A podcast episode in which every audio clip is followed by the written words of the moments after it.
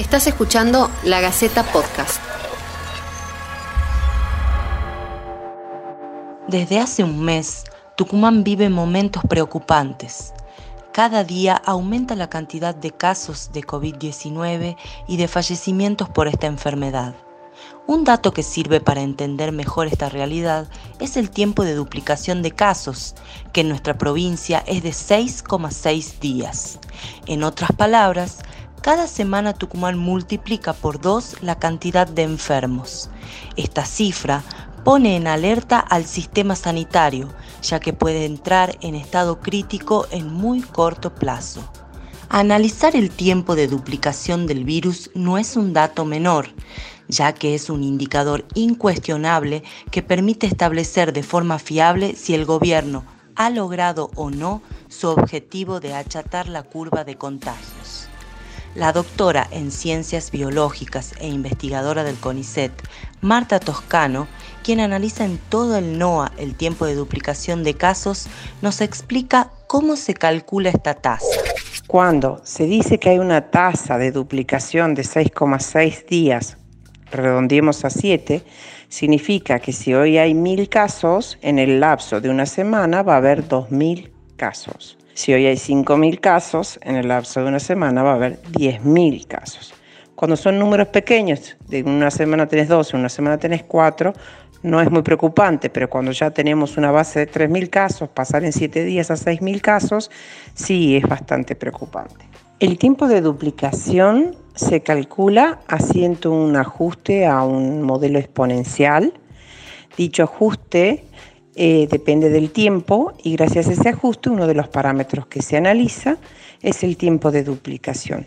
Significa ese tiempo de duplicación, como dice el nombre, cuántos días van a demorar en que se duplique el número de casos, por ejemplo, o el número de fallecimientos o el número de eh, cualquier variable que se ajuste a una curva exponencial. Este parámetro, el tiempo de duplicación, a mí me permite comparar con cuán efectivas son las medidas y cómo se está comportando y con qué velocidad van a aumentar los casos, por decirlo de alguna manera.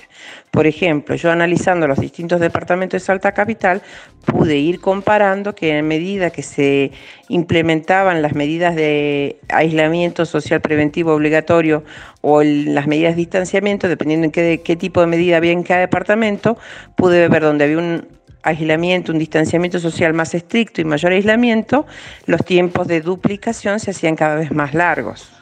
¿Por qué para los sistemas sanitarios la tasa de duplicación es tan importante? La doctora Toscano da un detalle de cómo incide este número en la atención de los pacientes. Este parámetro es importante también porque hay que tener en cuenta que la recuperación de un paciente que ocupa una cama puede llevar muchos días. Algunos podrán recuperarse 14 días, otros podrán recuperarse, van a pueden llegar a requerir mucho más tiempo de acuerdo con la complejidad de su cuadro, incluso hasta un mes o más de un mes. Entonces, si nosotros estamos duplicando nuestros casos y cada vez que se duplican los casos en siete días este, cada vez que se duplican los casos, un porcentaje de esos casos van a requerir internación, el sistema no llegó a vaciar sus camas que ya hay nuevos pacientes requieren internación. Por eso tenemos que lograr que ese parámetro sea aproximadamente, se dice, eh, o sea, la Organización Mundial de la Salud sugiere que sea mayor a 14 días. Eh, no es un parámetro, este, este tiempo de duplicación se va modificando a su vez, como se hace con una curva de ajuste, se va modificando día a día de acuerdo a las medidas que se toman en el gobierno, las medidas de distanciamiento, el acatamiento de las personas. Si empieza a haber mayor distanciamiento social, más respeto por las normas, va a haber menos contagios. Esos menos contagios van a ser menos números de casos. Ese menor número de casos se haría un cambio en el ajuste de la curva a otro tipo de curva con otro tiempo de duplicación e iremos extendiendo los tiempos de duplicación. ¿Qué pasa en el mundo? ¿Cuáles son las medidas que más ayudan a disminuir los tiempos de duplicación de casos? Eh, más allá de mi experiencia, me parece que es interesante ver la experiencia en el mundo, ¿no? Siempre a lo largo de la pandemia estuvimos comparando cómo fue la pandemia de un país con la pandemia de otro país. hay que tener mucho en cuenta muchas variables, como es la densidad poblacional, la capacidad de recursos, pero en, eh, yo creo que la, variable más fuerte que tenemos es la del distanciamiento, eh, la utilización de barbijos, la higiene de manos.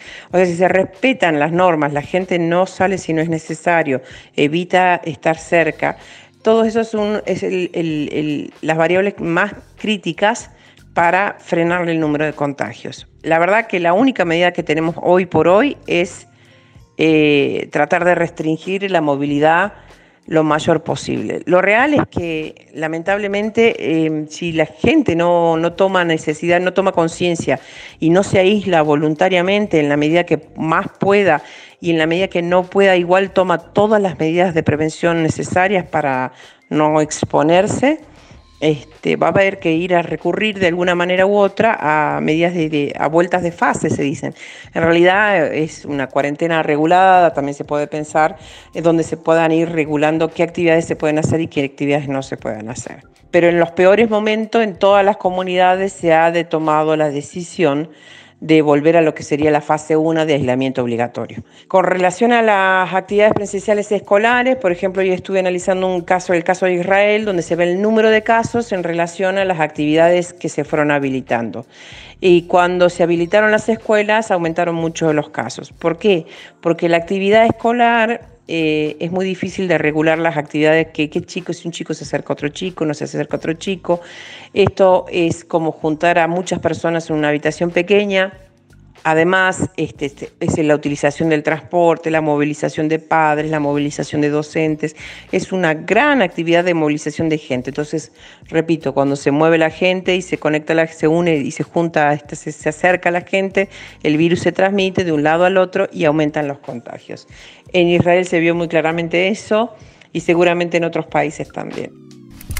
Tucumán tiene una de las tasas de duplicación más altas del país 6,6 días. En Jujuy, por ejemplo, esa tasa es de 21 días y en Salta de 11. En la última semana nuestra provincia registró nuevamente casi el doble de casos. Pasamos de 334 a 625 enfermos confirmados de coronavirus. Si seguimos a este paso, sin dudas, no habrá sistema de salud que resista. La Gaceta Podcast.